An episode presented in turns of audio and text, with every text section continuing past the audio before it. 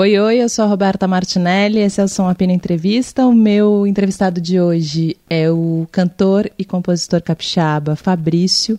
Ele tem um disco lançado que é o Selva e uma voz doce e um papo profundo e sorridente. Com vocês, Fabrício. Som Apino, com Roberta Martinelli.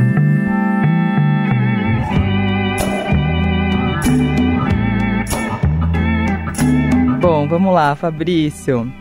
Começar então. É... Você é da onde? Eu sou de Vitória Espírito Santo. Nasceu aí e vive aí? Eu nasci aqui, vivi um bom tempo em São Paulo e fico nessa ponte, né? Eu gravei o disco lá e acabou que as relações de trabalho de música assim estão muito lá também, minha galera tá toda lá. Então me considero quase cidadão também. Quanto tempo você ficou aqui ou você fica temporadas aqui? Atualmente eu fico temporadas, mas eu fiquei uns 5 para 6 anos, assim, direto, sabe, na cidade. E como foi? Ah, foi demais, eu aprendi bastante, tem sido ainda, né? É, me apresentou muitos links e pessoas que eu ainda tô aprendendo muito com elas, então eu me sinto muito como se fosse o primeiro ano ainda. E me ensinou muito sobre música, me fez voltar a gostar, tocar violão, por exemplo. Ver como isso era uma parada que eu podia transmitir o meu trampo também sozinho em vários lugares, com maior independência. Enfim, me ensinou vários detalhes que eu tinha esquecido sobre a minha musicalidade mesmo. E você toca e canta desde quando? Eu desde muito novo, assim, violão, bateria, né, esses instrumentos de banda e tal. Mas cantar eu comecei a escrever em 2013, por ali.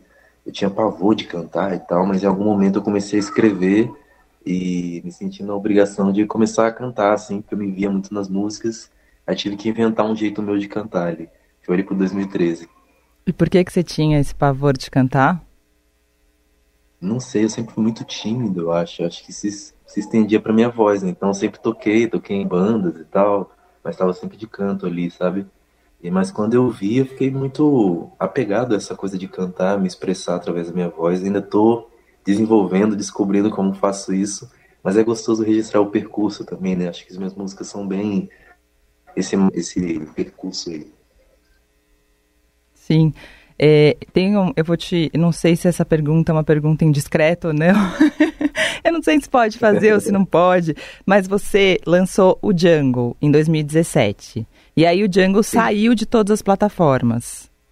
Sim, rolou esse movimento. É, e, e... e pode perguntar porque ele saiu, é isso que eu não entendo muito.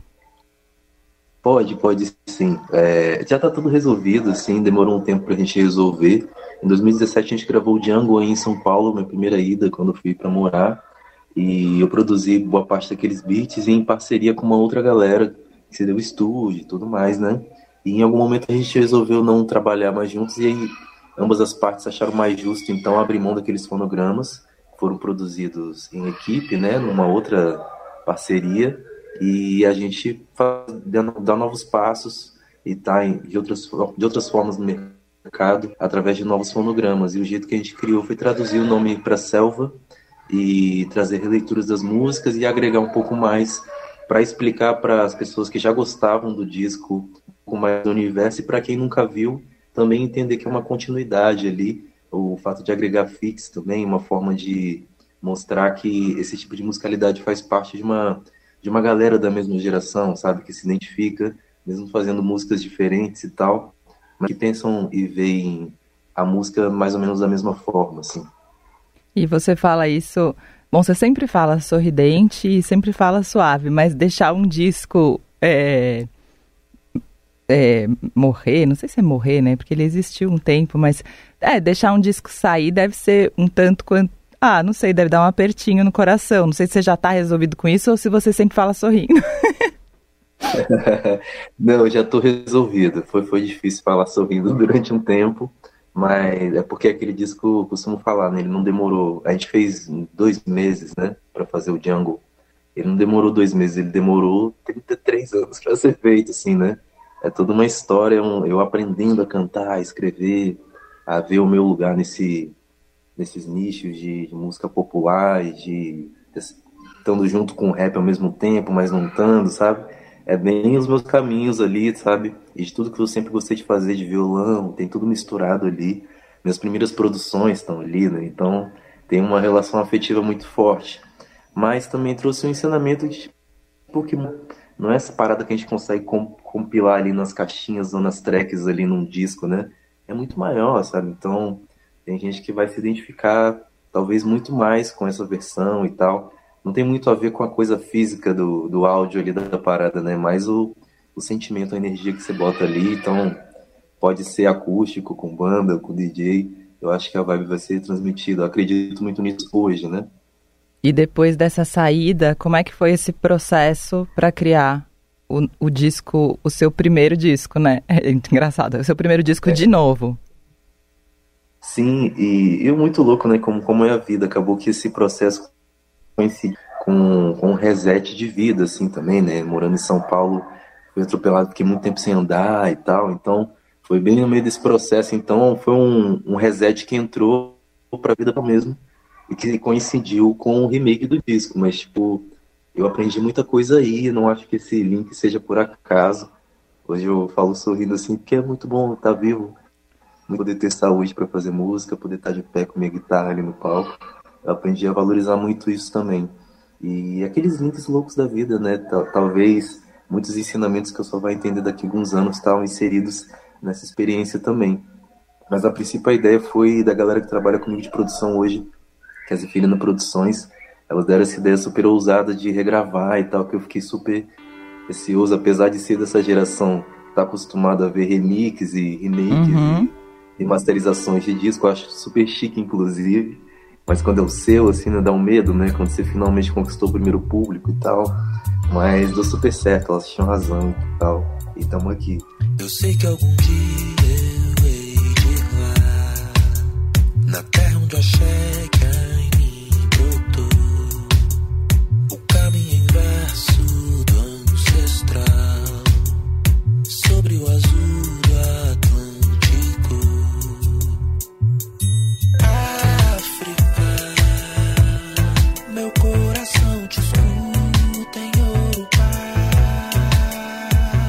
Você foi atropelado aqui em São Paulo? Eu fui de bicicleta. Uma, uma situação muito, muito boba mesmo, assim, que eu não imaginava, assim. Mas é questão de estar muito exposto ali no trânsito, né, e tal. Enfim, ali eu, assim, inclusive, vivo o SUS, né? Se não fosse o SUS, é, acho que seria difícil eu caminhar num palco aí. Mas como eu estava em São Paulo, em poucas semanas eu fui operado, estava em casa e tal. Só fiquei um aninho sem andar ali, mas toquei no Virado Cultural, por exemplo, sabe? Continuei tocando, assim, sabe? Graças a Defina Produções também. Nossa, mas foi um ano sem andar. É, de cadeira de roda. Primeiro cama, depois cadeira de roda, depois duas muletas, uma muleta, mancando, bem os processos mesmo. E... Mas mesmo assim, nesse tempo, produzindo, assim. Isso foi em que ano? Olha, você vê que minhas memórias até bagunçaram um pouco, assim. Mas foi 2018, 18 para 19, assim. Que foi a época que você estava fazendo Selva. Exatamente, sim. Entendi. nesse período que já, já era um reset, aí aconteceu isso, e, tipo, tive que. Foi a vida falando, você quer fazer isso mesmo, sabe? Simbólico, né, Fabrício? Porque é, é a refação de um disco com, com você também, enfim, tudo ao mesmo tempo. Ai. Sim, sim. é bem a vida respondendo. Né? Você quer viver isso mesmo, então toma aqui, né? tudo juntinho, então tudo linkado.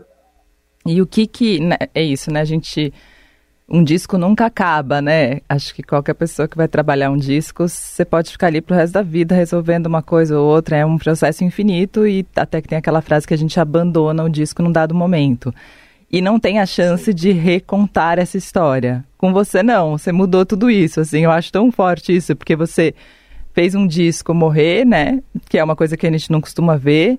E fez um disco renascer também. E aí, nesse processo, você pode é, reajustar histórias e recontar a história de uma outra maneira. Como é que foi esse processo de decidir o que que mantinha, o que devia mudar, o que que...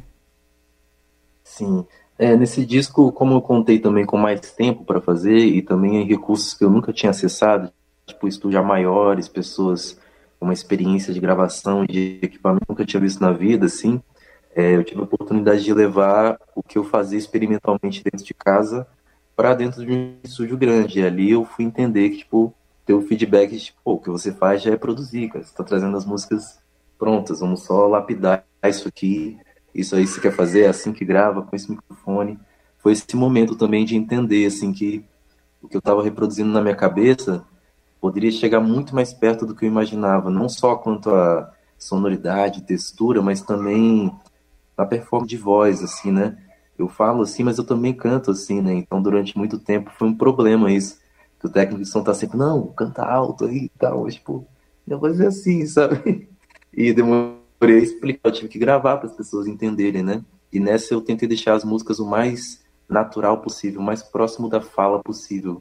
Porque eu tive que revisitar todas essas histórias com minha mente e coração e corpo de hoje, né? Então, isso também me deu uma certa tranquilidade, porque eu tive a oportunidade de viver, reviver e reescrever a parada. Então são histórias que formaram minha ideia de, de afeto e de vida muito intimamente. Então, para cantar isso hoje, assim, é impossível não mergulhar, assim, eu ainda não aprendi a escrever coisas que eu não vivi, sabe?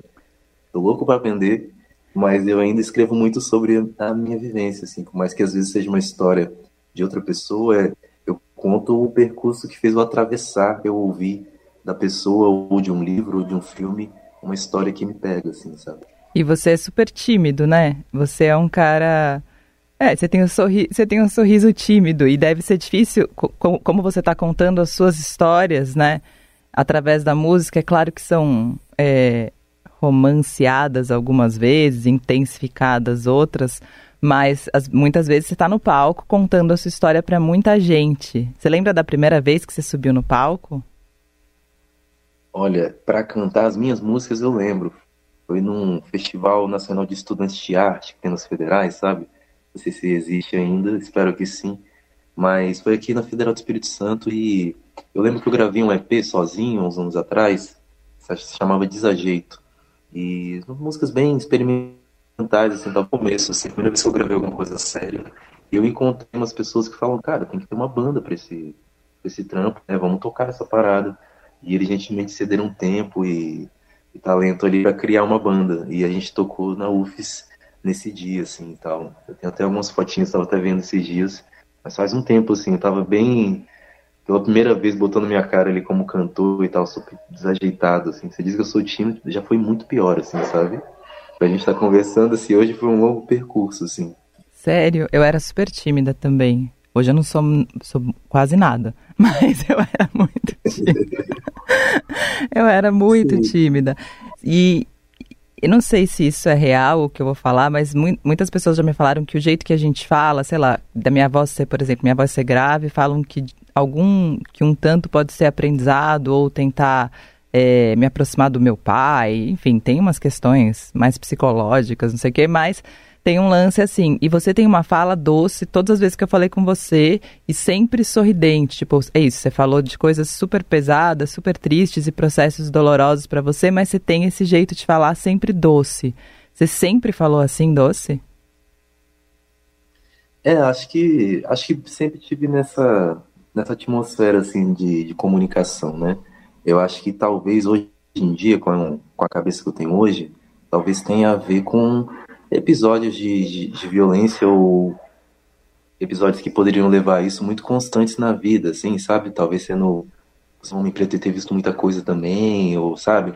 Eu aprendi a, tipo, a me desvencilhar sempre que possível dessa atmosfera de, de violência, tanto na comunicação, tanto as vias de fato, tanto a pensamento, sabe? Não que eu consiga 100% do tempo, mas eu aprendi que buscar isso facilita um pouco a vida nesse plano aqui, sabe?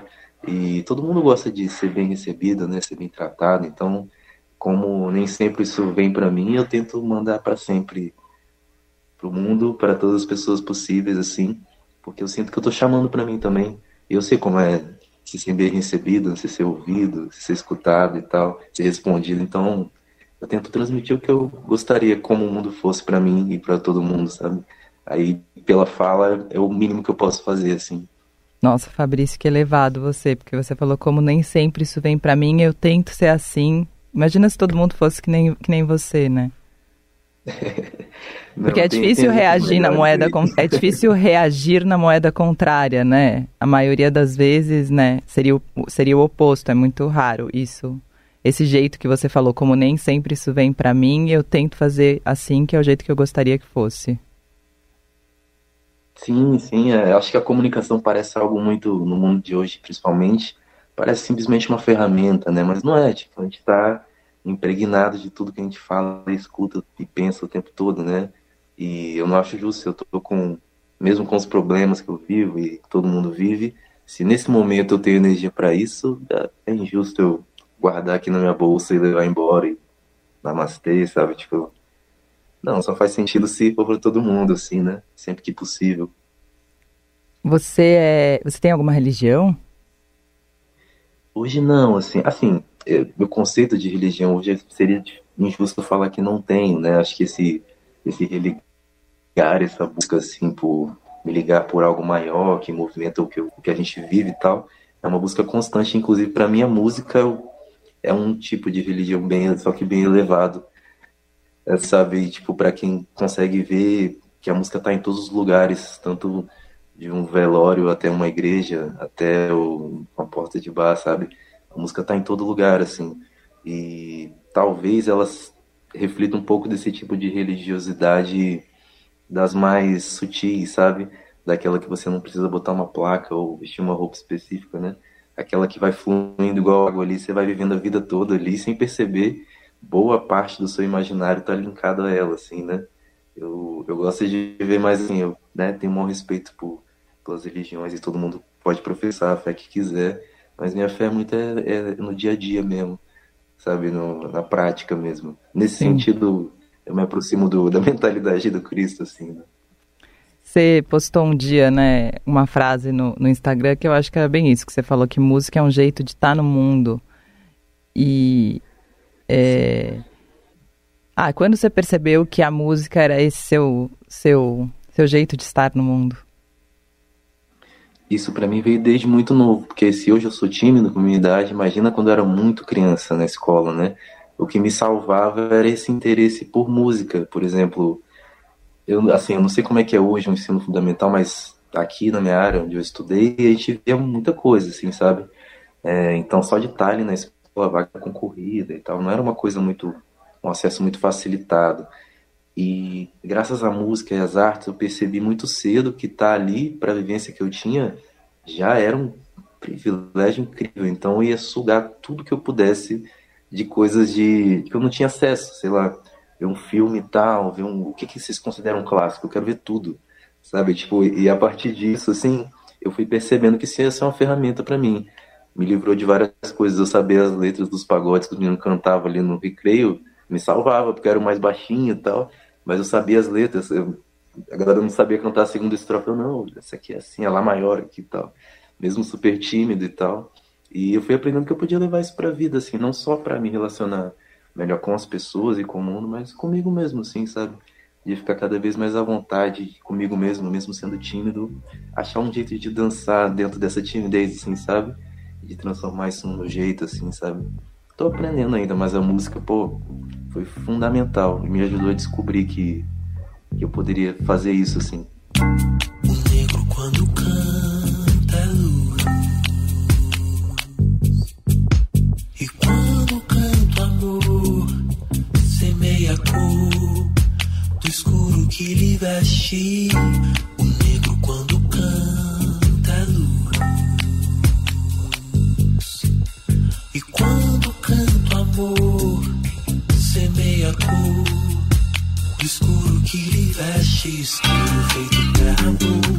E sua família tem, tem outros artistas? Então, diretamente, assim, muito próximos, eu tenho primos mais novos que são super da música profissionalmente e tal. Tenho alguns parentes que já tocaram e tal, mas nada muito próximo, mas sempre foi muito musical, né? Minha mãe é evangélica, então sempre escutou muito o que a indústria fonográfica desse segmento fez, assim, então eu peguei várias gerações. E meu pai ouvia, sei lá, mais samba, Juvenil Pérola Negra, coisas mais populares do rádio atual, assim, sabe? E eu, muito jovem, ouvia muito rock, né? Então, desde muito cedo eu tava viajando com uma galera já mais velha e tal, então Eu acho que isso também influenciou bastante, assim. Quando eu percebi, eu já estava nesse meio, assim, sabe? Pegando guitarra emprestada e tocando, aprendendo umas musiquinhas alguns dias para viajar para tal lugar, sabe? Eu acho que foi vindo muito natural, mas essa musicalidade de dia a dia, de cada um ouvindo sua parada dentro de casa, foi fundamental para mim, com certeza. Quando você falou do Jungle, você falou, né? E a gente sempre vê isso muito num primeiro disco, que um primeiro disco é uma coletânea de tudo que você já viveu. Que foi o Jungle, Sim. mas que é o Selva também, porque, né? Claro, de tudo que você já viveu, refeito um pouco. mas é também. É, essas músicas que, que você reúne no Selva, elas já têm, têm músicas de, de vários períodos da sua vida? tem de vários períodos, desde períodos muito, que são as únicas memórias que eu tenho, períodos tão antigos assim, até períodos de formação musical e como pessoa também, experiências aqui em Vitória, em São Paulo, sabe? E, enfim, é, inclusive eu sempre, acho que eu nunca falei isso na real, é, se chama Jungle por vários motivos, né? Por Selva de Pedra, Bob Marley e tal, mas especificamente a ideia era por causa daquele estilo eletrônico de drum bass jungle, né? Que é pegar uma e aquela técnica de DJ que é pegar uma batida e transformar em outra coisa, né? Que pega a batida do James Brown e acelera e vira um drum bass, sabe? Uhum. Engraçado, a gente traduziu o Selva exatamente por isso. Tudo que eu criava romanticamente, que eu visualizava e tal, a vida veio, tipo, materializou na minha frente, assim, sacou? Agora lide com isso, assim. Então tem muito essa simbologia também, sabe? Dessa tradução literal e, tipo, tipo, ah, beleza, é isso, então lide com isso aí, agora, tipo, refaça tudo aí e faça fazer sentido, tal. Esse é o, foi um desafio que eu fiz para mim, a situação fez para mim, sabe? Eu aprendi a gostar muito de ressignificar isso, assim. E como foi esse lançamento para você depois de como foi, né, é, depois de feito o disco, né? Eu imagino que você tenha porque o Jungle, ele foi. É, enfim, você já conquistou muita coisa, né, com o Jungle. E aí, quando você tira e volta com Selva, já vem. É um primeiro disco que já vem com expectativa, que é super raro.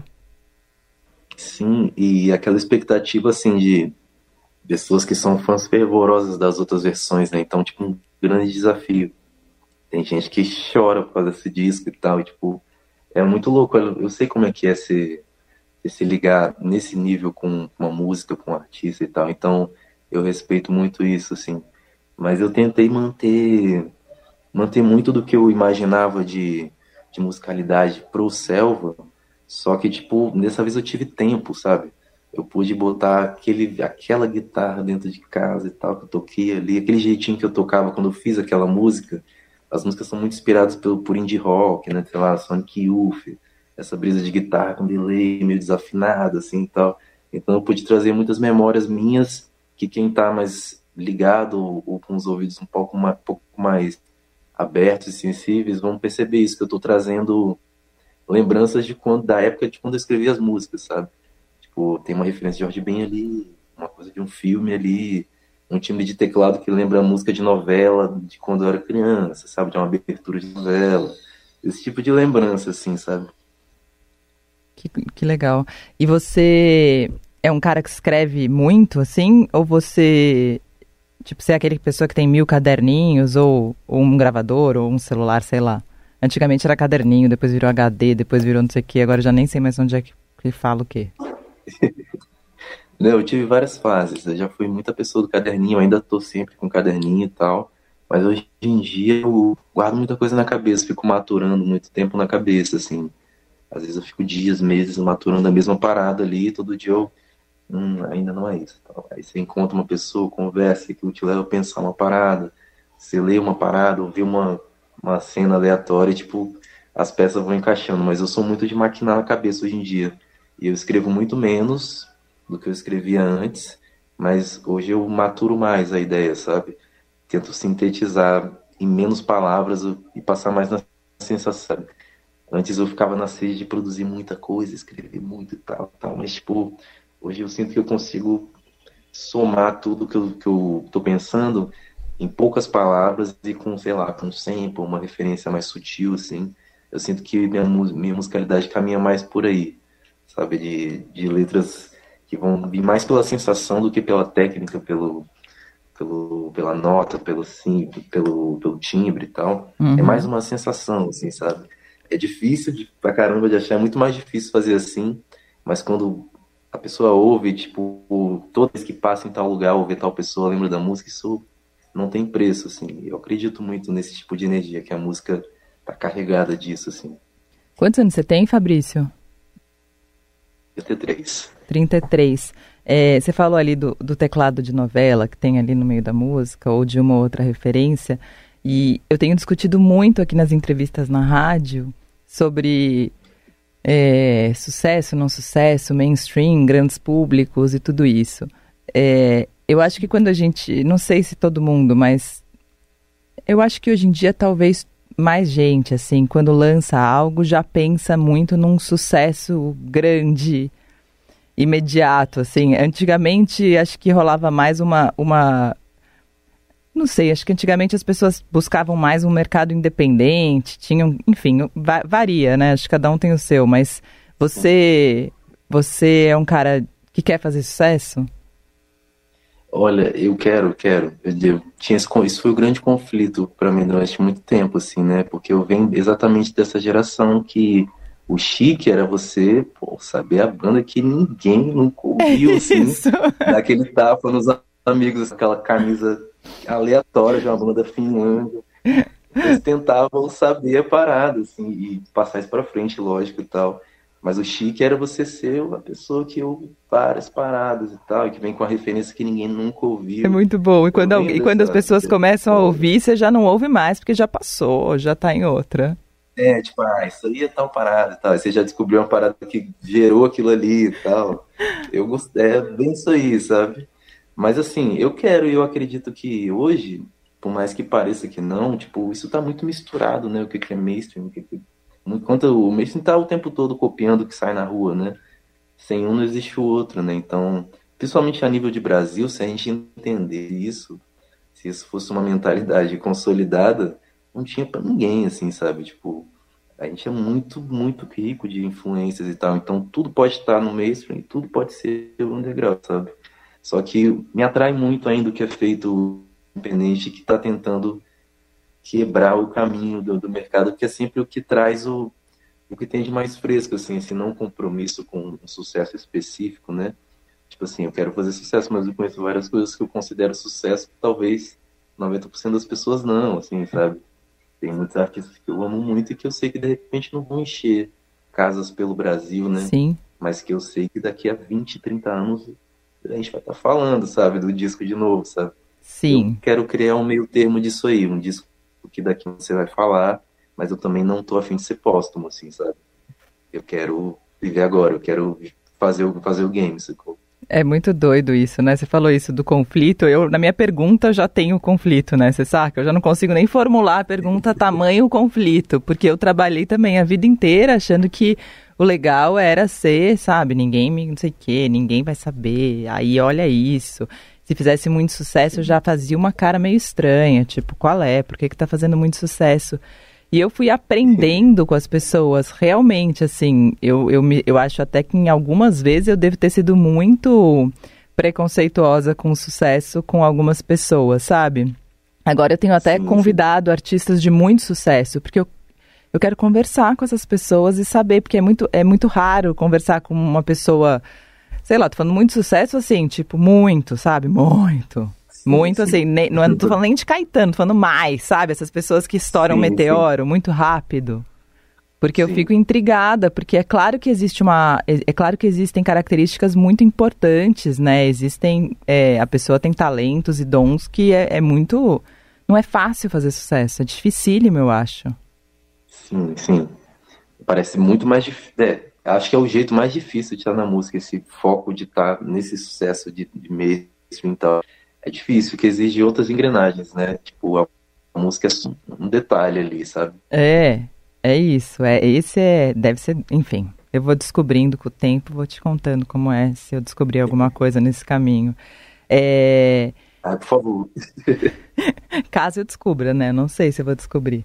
E como estão seus, seus planejamentos e, e coisas pro, pro futuro, né? Porque a gente ficou muito tempo numa pandemia em que sei lá, deu uma Sim. mexida em tudo. Sim, é então, rolou esse momento muito difícil de estar rolando ainda pandemia, mas um momento de quarentena mais rígida também. Mas nesse momento eu tive o privilégio de continuar produzindo, né? Então soltei alguns singles, alguns feats, né? E, sei lá, saí num disco com Esperão L, por exemplo, não imaginava, sabe? Minha brigada armada. Hoje vai passar o rodo Pra limpar as áreas. A gente cansou de avisar Mas é que cê não, cê não pode mais Me dizer nada. Cê não tem moral Pode me dizer nada. Cê não pode me Simplesmente não tem moral pra me dizer nada Olha pra você Não vai ser você que vai me dizer nada E a- ainda tem alguns feats gravados para sair esse ano. Eu não posso falar muito sobre ainda, mas são feats de, de artistas que eu, que eu admiro muito, assim, tipo, que são escritas das que eu mais me senti à vontade na vida de escrever, aquela escrita que vem de uma vez só, assim, sabe? E aquele meio termo de uma escrita de rapper, mas cantando, tentando fazer uma canção brasileira em português, assim, sabe? Continuando essa tentativa que já tem ali no Selva. E tem um EP colaborativo pra sair aí que eu também, infelizmente, não posso falar muita coisa. Eu ainda. acho isso muito sucesso. O não posso falar muita coisa ainda, por exemplo. Isso pra mim já é um tanto de sucesso. Não é? Com certeza. Eu acho. Senão a produção fica triste comigo. Mas é que a gente tá finalizando, enfim, vai, tá, vai ser um período também de muitas colaborações, assim. Eu tava muito afim disso também. Como a gente ficou muito tempo focado em refazer o disco, então fiquei muito tempo sem poder colaborar tanto, sem ter tanto tempo hábil também para estar envolvido com outras coisas. E a gente vai vir com esse EP colaborativo com os artistas. Já tem feat gravado e eu já tô criando um álbum novo, assim, né? Eu sou muito dos álbuns, assim, né? Então eu pensando já um, um próximo conceito, assim, uma próxima história. E pensando como eu vou cantar, como eu vou tocar isso, o que, que vão ser os samples, que clima que é, sabe? Eu quero vir cada vez mais para um lado mais Brasil, assim, sabe? Acho que é um voz, de, um violão de nylon, um Jorge Ben ali, sabe? Essa coisa mais nossa, assim, essa meio batucado, meio digital, assim. Tô buscando esse caminho aí, sabe? Mas continuar falando de afeto, de, de trazer esse tipo de autoestima e esperança, assim, através da música. Bom, Fabrício, acho que é isso. Obrigada demais. Poxa, obrigado você, que isso. Perdão se eu me estendi demais aí Imagina, imagina. A gente vai se falando sempre, mas é um prazer te acompanhar. Quem sabe você não descobre que é sucesso antes que eu, aí você me conta. Quando você tiver, tipo, uh, aí eu vou falar, "Ah, hoje eu vou conversar com o Fabrício. Ele já conversou comigo, aí você não vai nem lembrar, você vai falar, quem é você? Jamais, mas a gente vai fazendo essa pesquisa, um vai formando o outro. De vez em quando a gente se atualiza, então. Tá bom, combinado. Um beijo, querido. Beijo, querida, maravilha. Até Tchau, mais. tchau. É fim de tarde e tal, sentadão na minha laje, observando as pífias minas que passam. Som Abino Entrevista tem produção da Drica Marcelino e montagem do Moacir Biasi. É isso. Um beijo. Até. amore son, só amore son. E um quilo do bom.